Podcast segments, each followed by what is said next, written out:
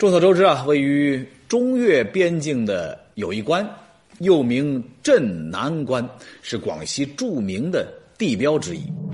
一九四九年十二月十一日，势如破竹的中国人民解放军将红旗高高的插在了镇南关城楼之上，标志着广西全境解放终于回到了人民的手中。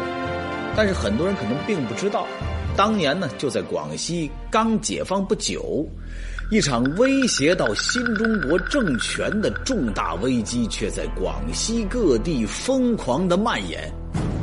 回到当年呢，那是一九五零年一月九日的凌晨，地处广西中部的象县，也就是今天的象州县呢，突然之间是枪声大作，上千名土匪荷枪实弹。对象县中平区人民政府发起了猛烈的攻击，很快，象县其他乡镇也陆续发生了匪徒暴乱。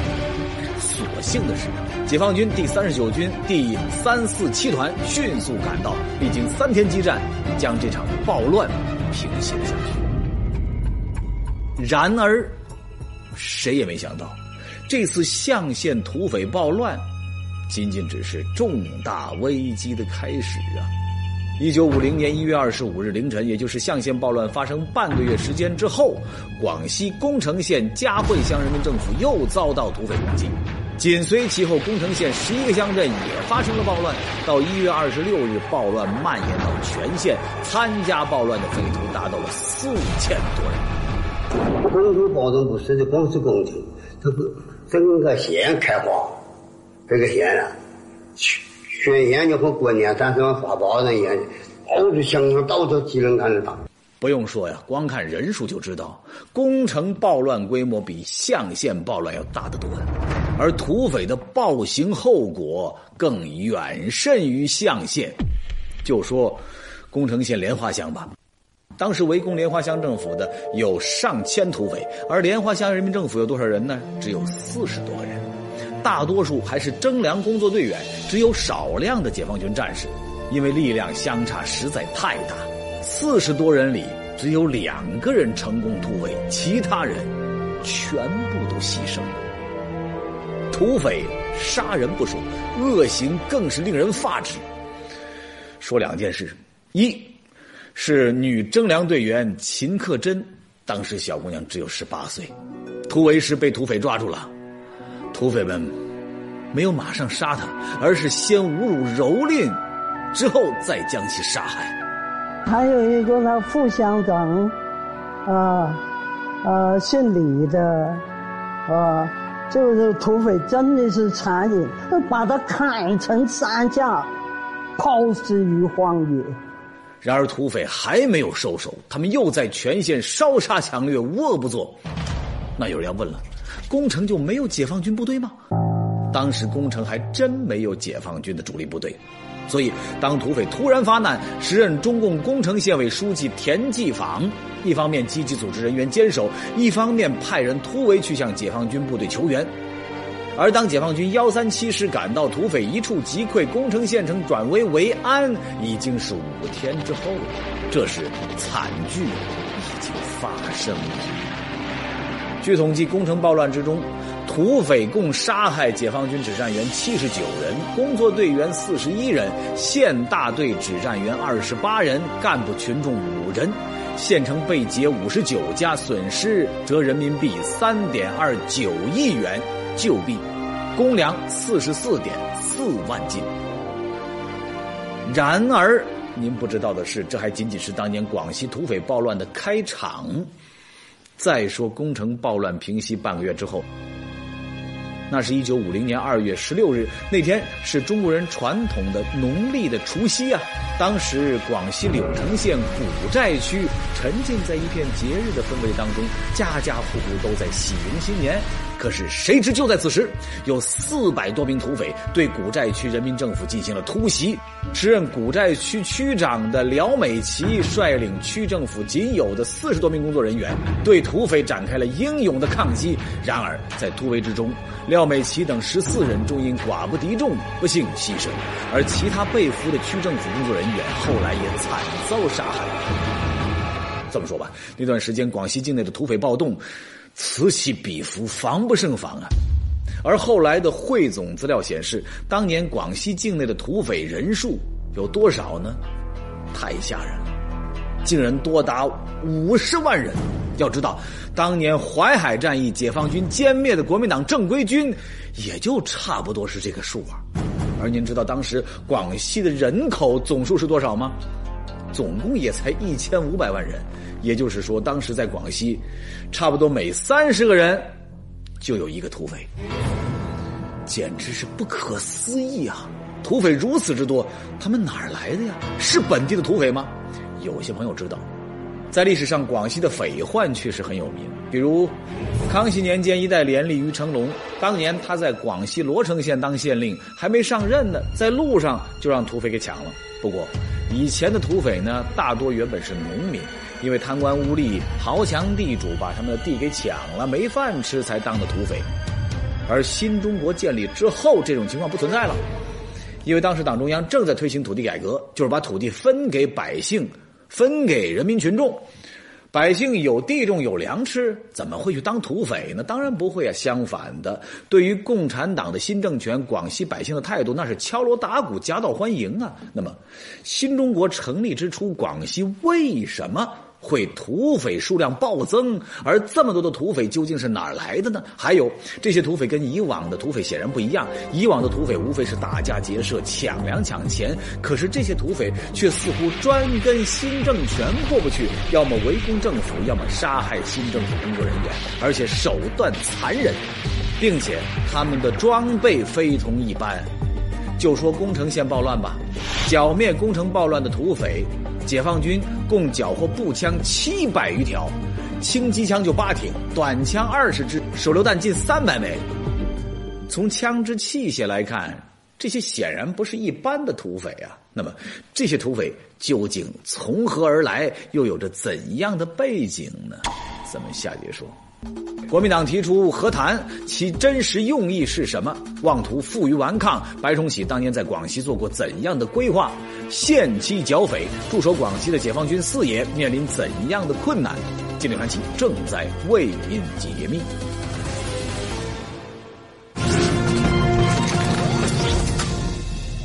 上节说到，新中国成立之初，刚刚解放的广西，突然之间，土匪暴乱的情况啊，到处都发生。不断的有政府人员、解放军战士以及百姓惨遭杀害，那么这些土匪究竟哪儿来的？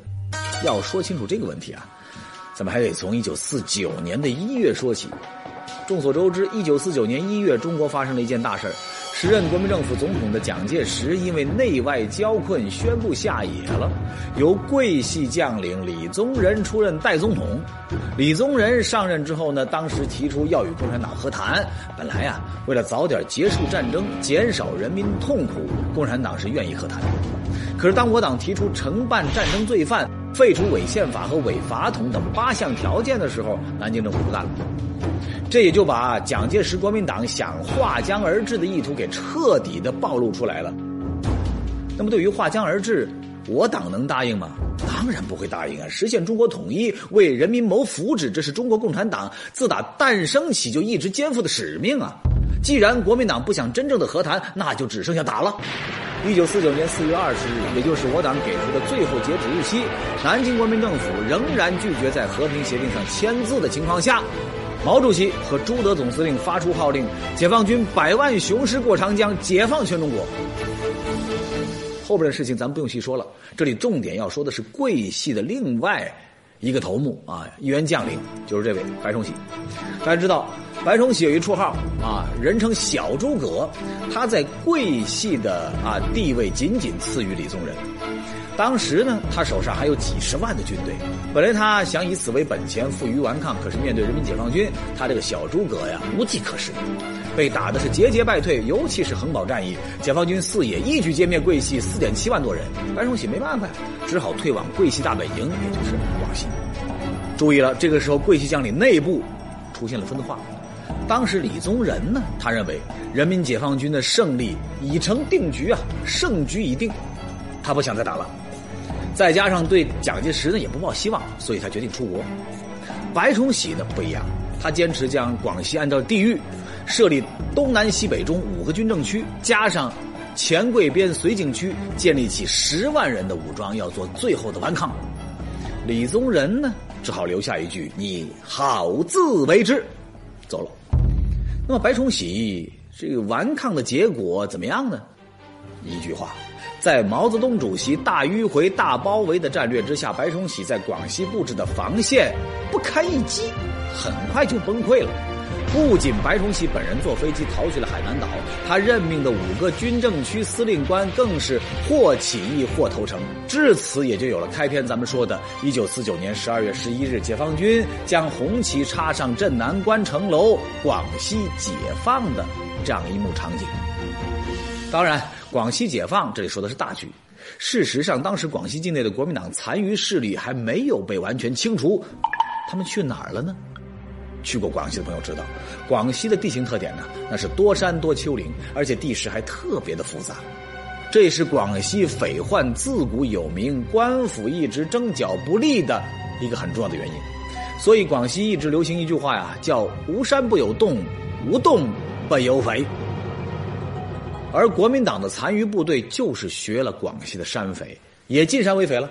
当然，匪不可怕，可怕的这些匪呀，是有人在组织和利用。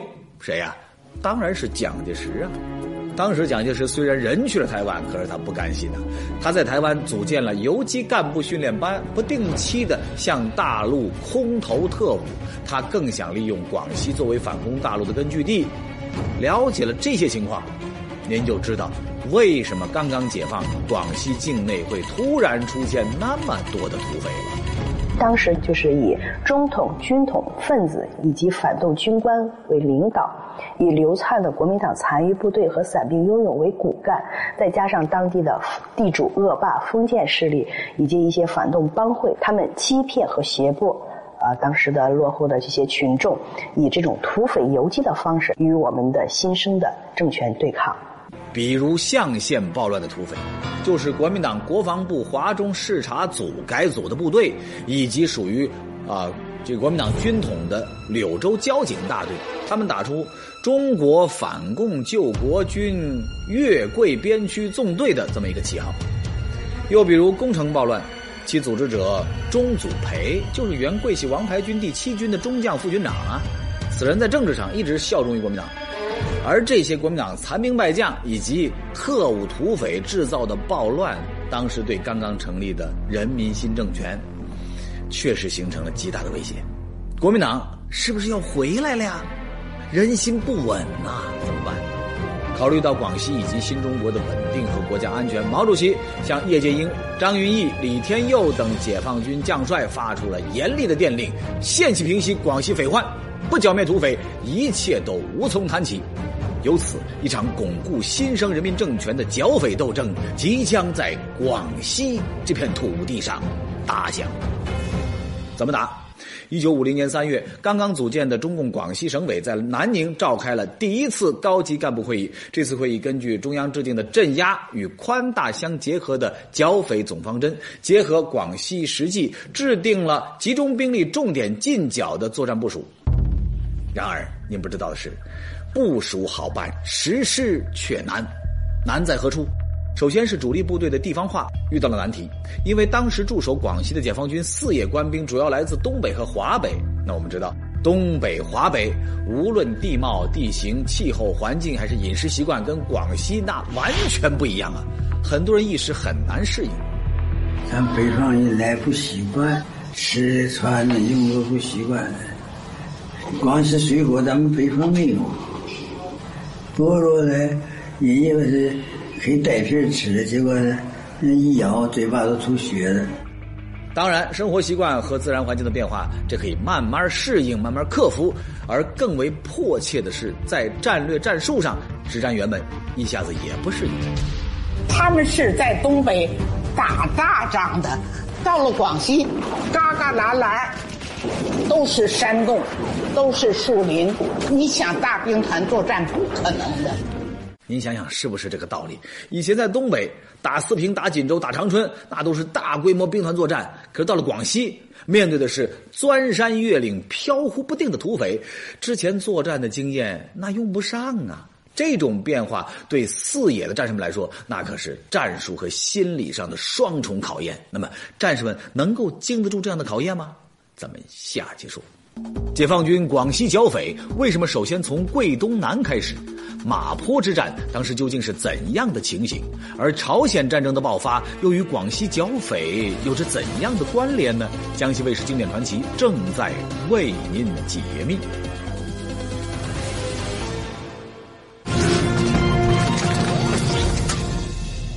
前面说到广西剿匪，对于四野的官兵，无论是战术还是心理啊，那都是一场全新的考验。那么考验的情况又如何呢？话不多说，咱们说实战。按照广西军区的部署，当时剿匪的重点是桂东南地区。为什么首先重点剿这里呢？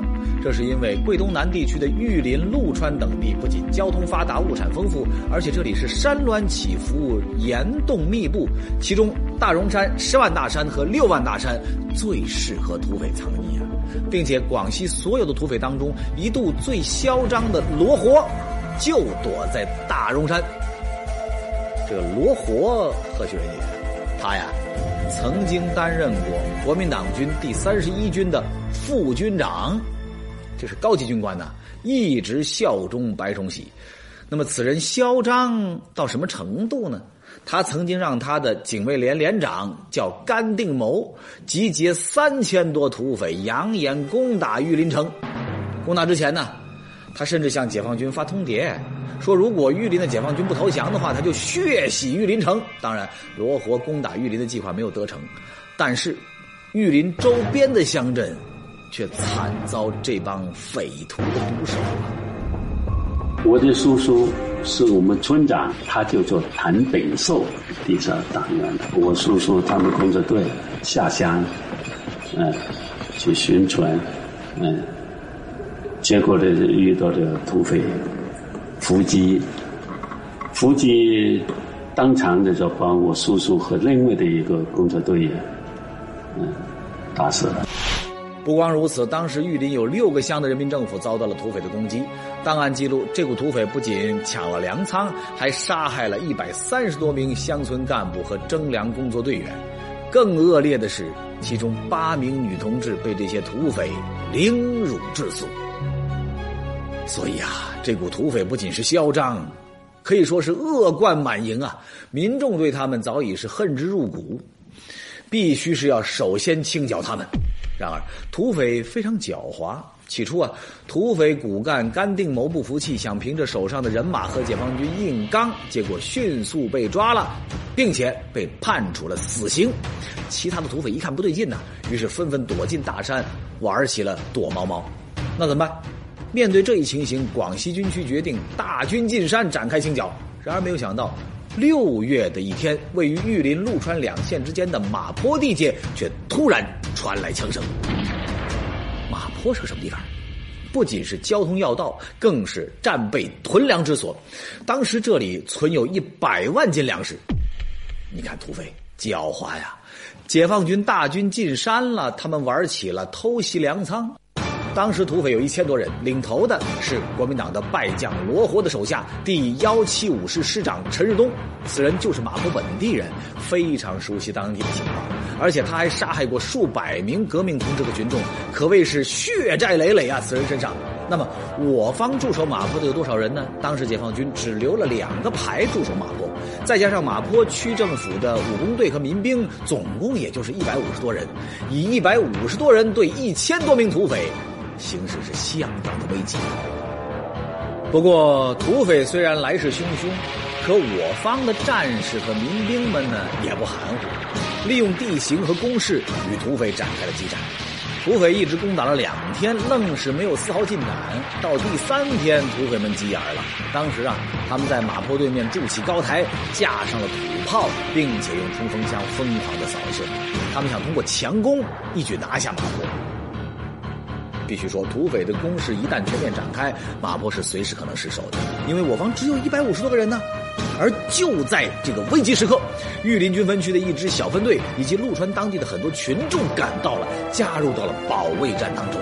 而看到这样的情形，土匪们呢，那就更急了，进攻更加的疯狂。东南西北四个方面都有土匪来，咁大家都见到，大家都坚守，日夜坚守。